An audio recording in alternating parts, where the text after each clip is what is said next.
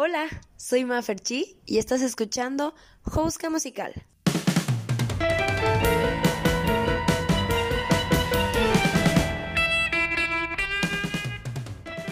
Jouska. Dícese de aquella conversación hipotética que está una y otra y otra vez dentro de tu cabeza. Así como yo, que elegí un podcast para sacar todas esas conversaciones. Aquí encontrarás consejos, experiencias y opiniones acerca del mundo musical para aquellos que quieran entender un poco más el medio artístico o para aquellos que ya forman parte de él. Pasa, siéntete cómodo. Vamos a descubrir el arte.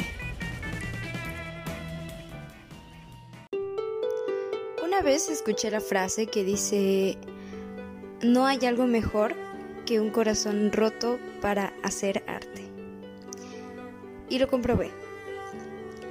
Creo que en todos mis anteriores capítulos te había hablado de los aspectos meramente técnicos del medio y está cool porque lo vas entendiendo y porque te voy explicando algo de lo que yo me considero apasionada.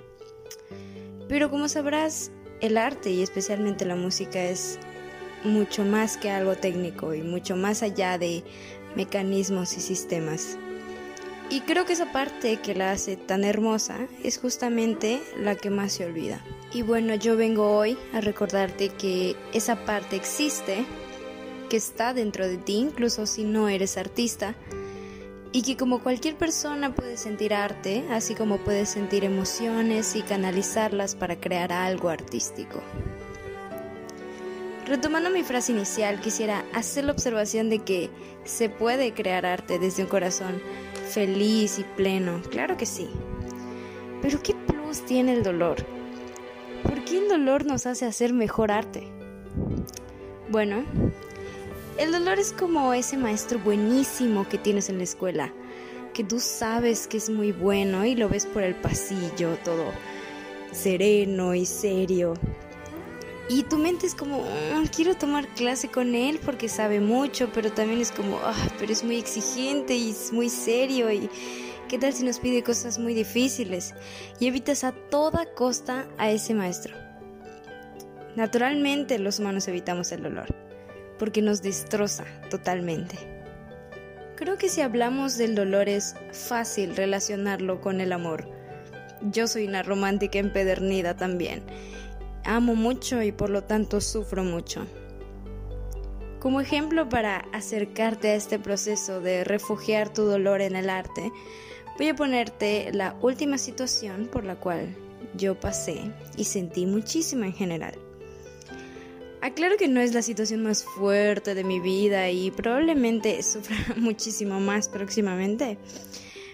Pero sí fue la situación que más me ha enseñado y creo que es la que tengo relativamente más fresca y reciente.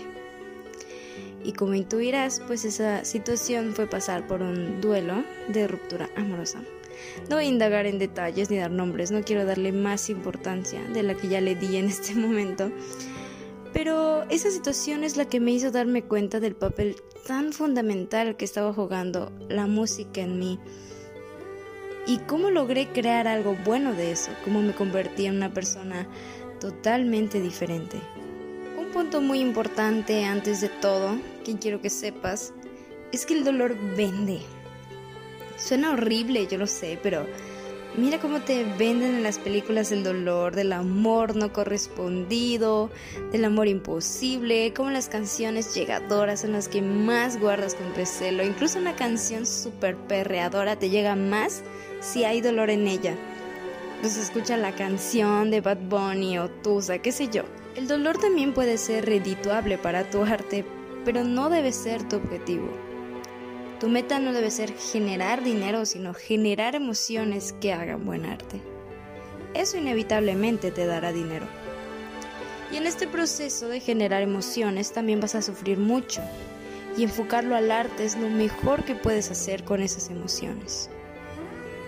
Como te había dicho, te voy a poner mi ejemplo, lo que yo hice y que espero que pueda ayudarte a ti. Cuando todo lo que pasó tenía que pasar, lo primero que experimentas es soledad. Y no una soledad serena o tranquila, sino una soledad que da miedo. algo que te urge apagar. Y es ese momento en el que muchos silencian o parchean con fiestas o reuniones. No es malo, lo recomiendo ampliamente, pero tú sabes que eso solo te llenará momentáneamente. Y es en ese momento, en tu momento más vulnerable, en el que tienes que actuar. Te va a dar muchísima flojera tal vez al principio, tal vez sientas que no tienes ganas de nada, pero este momento es el perfecto para empezar.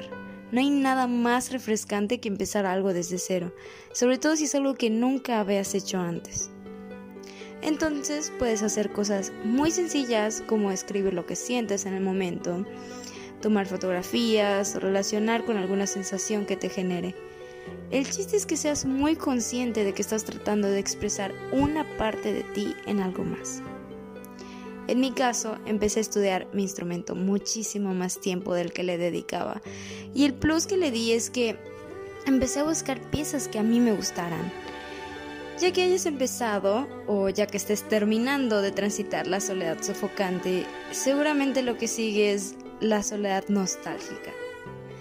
Esta es la típica etapa donde tus amigos te amarran para que no le llames o cuando te pones a ayudar en la fiesta.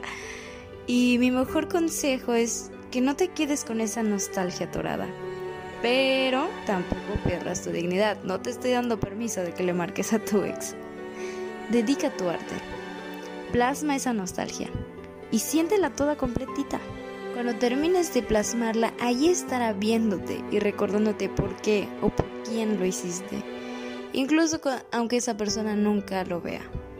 Tal vez puedas postearlo en tus redes y dejar que el destino decida si lo veo o no. Después de esta etapa, lo único que nos queda es esperar. Hacer que el arte te sea cotidiano. Acostumbrarte a sentir todos los días el poner una parte de ti. Esto progresivamente te llevará a experimentar otras sensaciones, que igual la cotidianidad de la vida te irá dando. Y empezarás a hacer arte por más motivos que el dolor.